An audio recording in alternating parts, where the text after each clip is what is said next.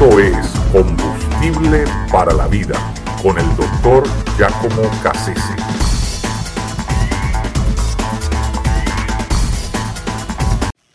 Complejo de superioridad.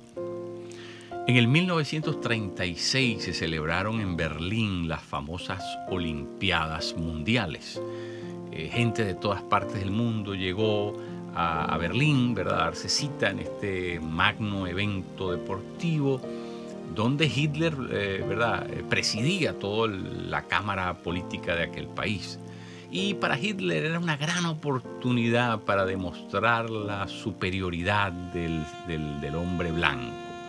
Eh, esa, esa, ideología que, la que él, ¿verdad? a la que él se suscribía, que tenía que ver con la superioridad racial. Em, eh, le había sacado mucha punta todo el tema de, la raza aria, la raza teutona, la superioridad de, los blancos sobre cualquier otro tipo de raza. Eh, y había alimentado, ¿verdad?, de alguna manera al pueblo alemán con, esa perspectiva, con esa ideología eh, de raza.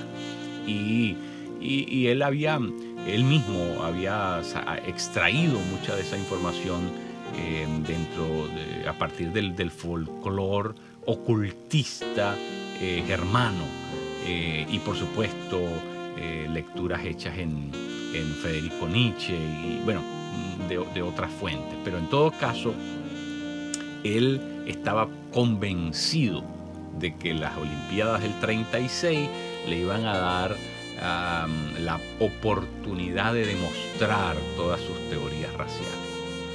Eh, para sorpresa de todo el mundo, ¿verdad? Aparece un joven llamado Jesse Owen, norteamericano, y barre en pista y campo, ganando cuatro medallas de oro. Y Jesse Owen era de la raza negra. En otras palabras, Jesse Owen que se robó, ¿verdad?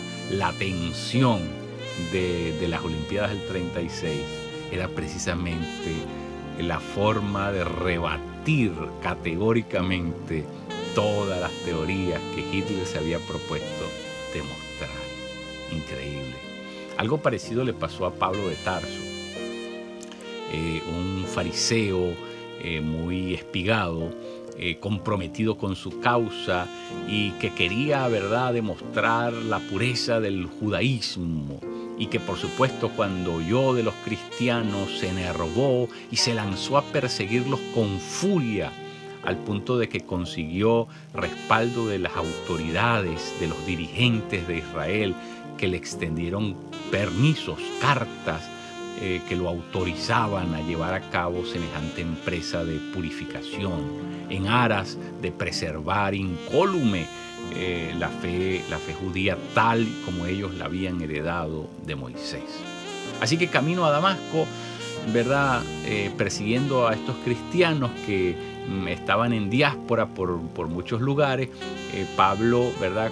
Comienza a caminar en esa dirección y de pronto es sorprendido por Jesús mismo, quien le sale al paso, lo desploma, y, lo convierte fulminantemente, le, cambia radicalmente la vida. Así que Jesús le pregunta, ¿por qué me persigues? Es decir, Pablo creía que estaban haciendo lo correcto, Pablo pensaba que sus teorías eran las correctas y, Jesús lo saca de, lo saca de, esa, ese error en el cual él estaba profundamente eh, sumergido.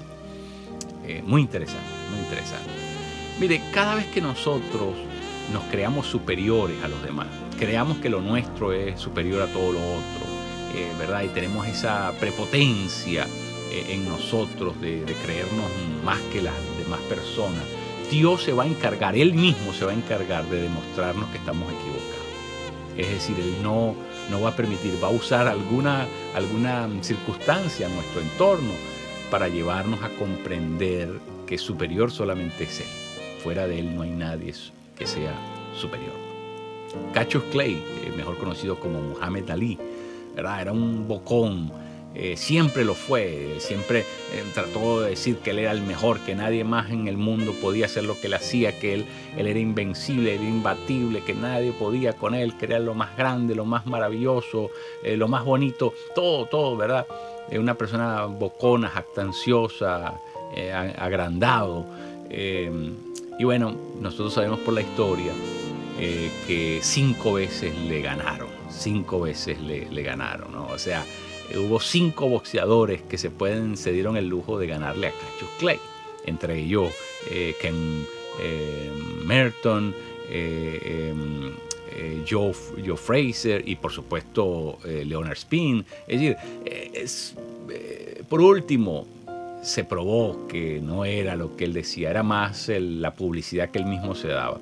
Y qué curioso que Muhammad Ali, de tantos golpes que recibió, ya en sus últimos años de vida no podía coordinar las palabras, no podía hablar bien, no se le entendía lo que decía, de tanto eh, puñetazo que había recibido, eh, de tantas veces que habían estremecido su cerebro, quedó con, una tara permanente eh, en, su habla y en, en, su, capacidad motora. Una cosa, ¿verdad? Increíble. Por abrir la boca demasiado, ¿verdad? La historia se, se confabuló en contra de él para demostrar que no era tan superior como él se lo creía. Miren, Dios trabaja con los humildes, no con los ah, orgullosos, no con los prepotentes. Por lo tanto, nosotros siempre tenemos que entender que el grande es Dios, que el superior es Dios, no nosotros. Nosotros solamente somos eh, instrumentos, ¿verdad?, que Él ha creado con objetivos muy particulares. Y dentro de esos objetivos es que nosotros podamos darle a Él toda la gloria. Si nosotros nos quedamos con lo que es de Él, tratamos de atribuírnoslas a nosotros, creernos que somos muy, ¿verdad? muy especiales, Dios mismo se va a encargar de demostrar lo contrario. Porque realmente el especial, el importante, el único que merece toda gloria, alabanza por los siglos es Él. Así que seamos por favor humildes, cambiemos nuestra percepción de nosotros mismos de nuestra raza, de nuestra cultura, de nuestra educación, de, nuestra, de nuestra forma de, ver las cosas, aún de cómo vemos la fe cristiana, que muchas veces usamos la fe cristiana de forma prepotente. Tenemos que entender que antes que todo somos siervos, somos siervos, para eso fue que fuimos escogidos, para que nosotros podamos ser siervos. Jesús, siendo el Hijo de Dios, vino a la tierra a ser siervo. ¿Por qué? ¿Qué es la humildad? lo que debe caracterizar nuestras vidas. Dios trabaja con los humildes, pero desprecia a los orgullosos.